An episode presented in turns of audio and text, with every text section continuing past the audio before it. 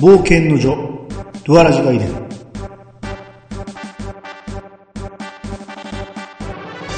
人にミニエとか話しかけれるんでしたっけ？えー話しかけたら、ええー、兄さん不潔ですって。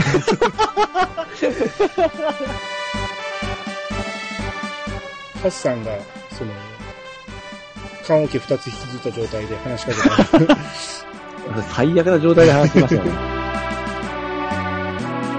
あ焦りますけど、逃げることは僕はしないんで。白ひげか。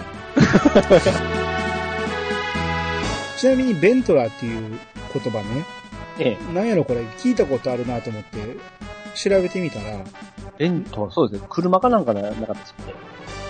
車はベントレー。